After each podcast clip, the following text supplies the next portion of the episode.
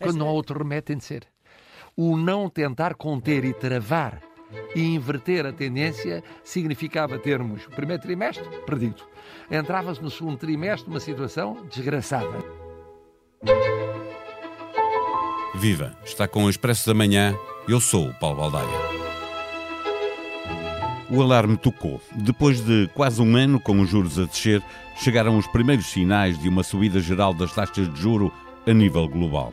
Países sobreendividados, como é o caso de Portugal, podem ainda merecer a confiança dos mercados, mas a história recente diz-nos para estarmos atentos e não dar como certo o que é absolutamente incerto. A história de um mercado que incentiva os governos a despejar dinheiro na economia como única forma de combater uma crise profunda, mas que, ultrapassada a crise, penaliza os mais fracos, ou seja, os mais endividados, não é uma ficção. Aconteceu há pouco mais de 10 anos e pode voltar a acontecer. É por isso que devemos ter cuidado com o que desejamos e perceber que um país que tem uma dívida pública correspondente a 135% do PIB não pode satisfazer todas as vontades e até todas as necessidades dos agentes económicos. Agora e sempre mais importante que o volume das ajudas que o governo faz chegar à economia é o propósito a que se destinam. Recebemos a visita de João Silvestre, editor de Economia do Jornal Expresso. Eh, viva João! Eh, tendo como pano de fundo uma dívida pública de 130%, 135% do PIB e, e, os juros de regresso às subidas, o, o governo arrisca-se uh, a ser preso por ter cão, a propósito de aumentar a dívida para acudir à economia, e preso por não ter, se quiser controlar a dívida, ficando aquém do que seria expectável na ajuda à economia. Olá Paulo, bom dia. Sim, é, o equilíbrio é muito difícil e, quem, quem, se lembrar, não foi assim há tanto tempo, o que é que foi a crise anterior, a crise financeira, que depois na Europa teve aquela vertente da, da crise das dívidas e que obrigou Portugal a ter um resgate, quem se lembrar disso, que faz agora 10 anos, é normal que se perceba com alguma facilidade a preocupação e as cautelas do Ministro das Finanças. Deste e do anterior, Mário Centeno já tinha uma, uma visão muito semelhante. E, portanto, como dizias, Portugal tem uma dívida de 135% do PIB, que é a mais alta de sempre. Nós estávamos a descer desde, desde o final do programa da Troika e voltámos a subir, e isso é uma pressão enorme que neste momento parece mais ou menos disfarçada, porque os juros estão muito baixos, mas a dívida está lá, vai ter que ser paga ou pelo menos refinanciada e diluída no tempo, durante, durante muito tempo, e estes juros baixos são, são uma, uma benesse que nós temos, e, e, nós e os países todos da, da zona euro, mas, mas não, não, não permite esquecer aquilo que é o, problema de base, que é a dívida é gigante e terá que descer, e descer implica controlar contas e ser muito contido na, nas respostas à crise, com tudo o que isso implica. Quando nós olhamos, por exemplo, para, para a Alemanha, e a Alemanha tem a maior resposta na Europa à, à, à crise e à pandemia, é também porque tem uma dívida, tem margem orçamental para fazer isso. Portugal, apesar de tudo, está a ter alguma resposta, mas a resposta é contida e eu tenho dificuldades, eu, eu lembro perfeitamente como foi, tenho, tenho memória muito, muito, muito presente do que foi aquela crise há 10 anos, e portanto eu tenho dificuldade em criticar este governo a qualquer um português que neste contexto seja demasiado gastador quando se tem uma dívida deste nível. Eh, sim, porque quando, quando se pede para despejar dinheiro na, na economia, como aconteceu eh, há 10 anos, eh, parece que se está a tentar curar a cirrose de um alcoólico com mais um litro de álcool. Eh, eh porque o, se, as, se, as, economias estão sobreendividadas, assim que, que, passar a sensação de que a crise passou, eh, voltam os, os problemas. O, os mercados consideram, João, que Portugal está melhor preparado pela trajetória trajetória de consolidação orçamental que fez, mas o valor absoluto da dívida nunca chegou a descer, embora tivesse descido, como estavas a recordar, em percentagem do PIB com maior criação de riqueza, eh, para voltar a subir eh, eh, em termos relativos com, com a recessão. O que é que faz o, o, o juros subir? Bem, para já eles, eles estão, algumas subidas muito ligeiras, não tanto na Europa, até mais fora da Europa, nos Estados Unidos, por exemplo, tem a ver essencialmente com a, a crença que existe nos Estados Unidos de que a economia vai recuperar e que, há quem também, que este estímulo orçamental, este pacote de, de Joe Biden de, de, quase 2 bilhões de, de, dólares, pode criar alguma inflação. Portanto, inflação significa que no limite, o Banco Central americano terá que subir os juros mais rapidamente para contrariar a inflação e isso por si só levará os juros a subir. O caso na Europa não é, não é tanto assim. E quando os mercados olham para nós, de facto, Portugal e os outros países do euro têm uma política do BCE que é de tal forma expansionista que os juros estão em mínimos históricos, ainda que possa haver aqui ou ali umas dizer, pequeníssimas subidas. Portugal, neste momento, tem uma dívida, como eu dizia há pouco, que é, é a maior de sempre e que está pouco acima daquilo que foi o máximo anterior, que foi no final do programa da Troika, mas paga menos de 2.600 milhões de euros em juros por ano. Isto tem a ver com uma descida brutal que houve nos juros da dívida e que o Estado se financia todos os anos a taxas muito mais baixas. Na perspectiva do mercado, há aqui uma questão que é, e que toda a gente, ou que muita gente tem perguntado, que é perceber porque é que as agências de rating, que há 10 anos estavam tão preocupadas com dívidas deste, deste tamanho, ou até mais baixas, agora parecem tão calmas. Isso tem a ver com dois tipos de, de razões, além de, dos juros serem baixos. Um é que há uma perspectiva de que a recuperação da economia vai, pode ser relativamente rápida e, portanto, esta, esta, quebra agora é transitória e quando, quando a pandemia estiver ultrapassada, a economia pode, com alguma rapidez, voltar a ser o que era. E se assim for, o problema da crise é rapidamente ultrapassado. Isto, associado aos juros baixos, permite que a dívida seja gerível nesta transição. A segunda questão tem a ver com o facto de muitas das, das despesas que hoje agravam os déficits serem despesas que são transitórias os layoffs ou outras desse tipo, e portanto que quando a, a, tal crise estiver ultrapassada e a pandemia estiver ultrapassada, desaparecerão e os déficits automaticamente descerão mais rapidamente. Isto é verdade até certo ponto se a crise não for tão grave como se espera e se a pandemia acabar como se espera assim que a vacinação permita uma, uma imunidade de grupo, mas há aqui muitos se's já sabemos como é que essas coisas começam, mas nunca sabemos como é que acabam. É? Deixa-me colocar-te mais um se. E se, eh, debelada a crise a nível uh, geral, uh, com alguma pressão da inflação, mas essa recuperação for assimétrica e os países do centro e do norte da Europa uh, recuperarem, não quiserem inflação, os bancos centrais reduzem a sua intervenção e depois países como Portugal que não conseguirem recuperar tão bem da crise tiverem um problema estrutural para resolver, que é ter que acudir uh, uh, socialmente às pessoas que não têm emprego, etc. começamos a ter um problema a partir daí?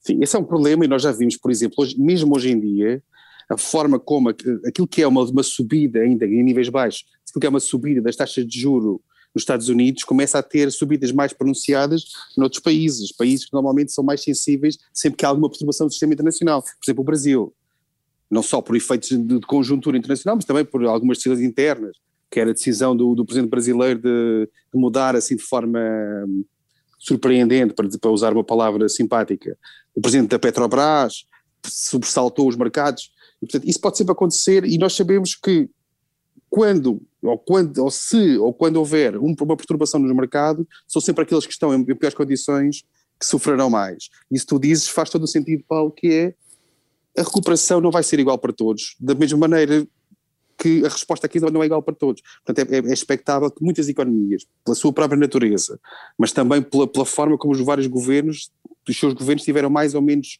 capacidade para reagir, chegarão ao, ao fim da crise ou à recuperação de forma muito, muito mais rápida. E nesse sentido, pode-se correr o risco, de repente, a economia da zona euro acelerar, não é expectável, mas pode acontecer, criar inflação e essa inflação obrigar o Banco Central a ter uma, uma resposta mais rápida do que aquilo que se espera hoje, e, que, e quem ficar para trás vai, vai apanhar esse embate, e Portugal, já sabemos destas coisas, estará sempre naqueles que estão mais atrás, precisamente porque a dívida é uma das mais, é uma das mais altas, não é a mais alta, mas é a terceira mais alta, só perto para, para Grécia e Itália, e porque a economia portuguesa vinha agora nos anos de alguma de algum crescimento acima da média, mas a economia portuguesa tem um histórico crescimento no, nos tempos do euro é, é muito fraco, portanto esse risco existe e eu acho também é por isso que o nosso Ministro das Finanças tem muito cuidado em, em, gerir, em gerir a margem que tem, que é porque é naturalmente curta. Eh, João, tu estavas a, a, referir os uh, pouco mais de 2 mil milhões uh, de euros que Portugal paga neste momento de, de juros, porque foi renegociando a sua dívida com, com taxas bastante mais baixas. a taxa este ano subiu um quarto de ponto percentual. Quando é que começaria a ser problemático para a gestão da dívida? A que nível, a que juros é que atuais, atuais no momento em que acontecerem? Seria problemático para gerir a dívida? Os juros hoje em dia não é fácil de fixar esse valor. O que nós sabemos é que Portugal paga hoje uma taxa de juro média pela dívida toda que é inferior a 2%. No auge de, do programa da Troika, há cinco anos ou algo parecido, estava a pagar eh, valores acima de 3%, portanto estava a pagar quase o dobro em alguns, alguns momentos. E, portanto, e o próprio processo de refinanciamento da dívida significa que, mesmo que os juros subam de repente, hoje os juros a 10 anos, por exemplo, que estão perto de zero, que subam de repente para 2%, não é instantâneo esse efeito na, na dívida, ou seja, só quando o refinanciamento vai acontecendo, que demora tempo, ao longo, do, ao longo dos meses é que Portugal começará a pagar mais. Ou seja, portanto, eu não me diria que um, não é fácil fixar um valor a partir do qual isso acontece. Eu diria que mais um ponto, se nós tivermos uma dívida que é 135% do PIB, estamos a falar por cada ponto percentual de taxa média são mais 2 mil milhões de euros de, de juros, mais coisa menos coisa. Portanto, é, é um valor enorme.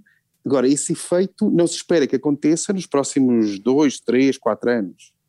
Portanto, não é expectável é... também que a gestão da dívida nos obrigue, no curto e médio prazo, eh, a temer eh, novamente um, um, uma austeridade que eh, corte nos gastos públicos e ou aumente impostos?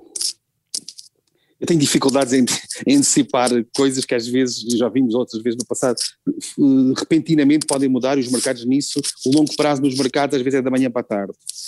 E, portanto é muito complicado de ver isso. Eu diria que se tudo acontecer como aquilo que se espera, seja a trajetória dos juros que seria esperado nos mercados, a trajetória da própria política do BCE, até a própria ideia de que o BCE está disponível para reforçar a sua dose se for necessário para controlar a recuperação da economia, se tudo acontecer assim, não me parece que nos próximos anos mais imediatos, até pelo menos até a economia voltar ao que era antes da crise, que era em 2019, que aconteça algo desse género. Agora, nunca podemos afastar a possibilidade de um pequeno rastilho, nós vimos isso no passado, um pequeno rastilho poder desencadear uma pressão tal nos mercados que obrigue a alguma reação. Sendo que hoje, e essa é a diferença substancial em relação a 2010 ou 2011 na Europa, é que hoje em dia nós temos o BCE além de haver a, a tal bazuca europeia dos fundos, mas o, o, BCE está no mercado e está a garantir juros muito baixos. E por isso acontecer, por mais perturbação que haja no mercado, desde que haja vontade do Banco Central para controlar a situação, é impossível, porque ninguém consegue bater a entidade que tem rotativa que, que imprime a moeda. Portanto, desde que haja vontade, o problema é, como dizias, a questão da vontade. Se, por alguma hipótese, daqui a dois, três anos, de repente alguns países do norte da Europa ou do centro da Europa têm uma recuperação muito mais rápida, até eventualmente alguma pressão inflacionista, e começam eles próprios a fazer pressão dentro do BCE, aos seus representantes, para que a política mude. Estamos a falar sempre normalmente do mesmo tipo de países, ou seja, da Alemanha, da Holanda, da Áustria, de, outros países que tipicamente são mais, são mais contidos ou mais conservadores na resposta do BCE. E aí sim poderia haver essa, essa pressão, mas eu não me parece que nos tempos mais próximos a questão se coloque, embora a prazo eu acho que vai ser difícil não haver alguma forma de contenção orçamental que ajude a dívida a descer, chamemos-lhe nós austeridade ou chamemos-lhe nós outra coisa qualquer.